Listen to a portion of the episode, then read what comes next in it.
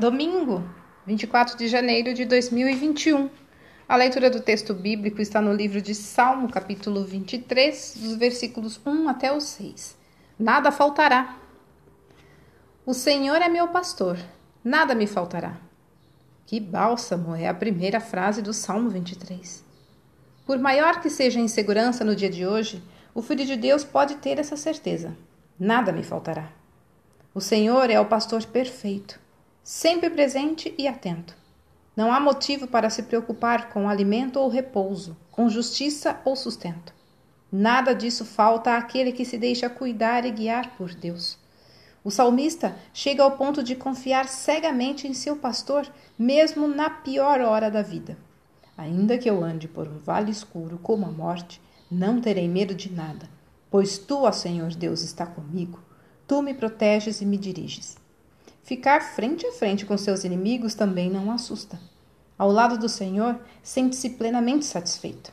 Assim, o salmista vive tranquilo, na certeza de contar com a bondade e misericórdia de Deus no presente e também no futuro, até o último dia de sua existência.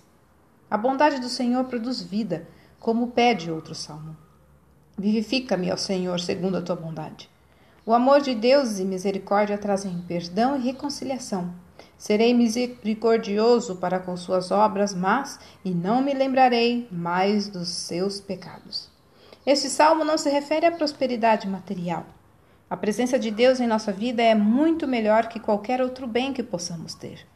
É como diz o salmista em outra passagem: Tu és o meu Senhor, além de ti não tenho outro bem. A simples presença do pastor é mais que suficiente para que não haja qualquer carência, começando pelos mais importantes: vida, perdão, reconciliação com Deus.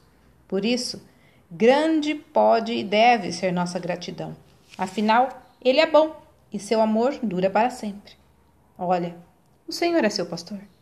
Ele não deixará faltar nada do que você precisa.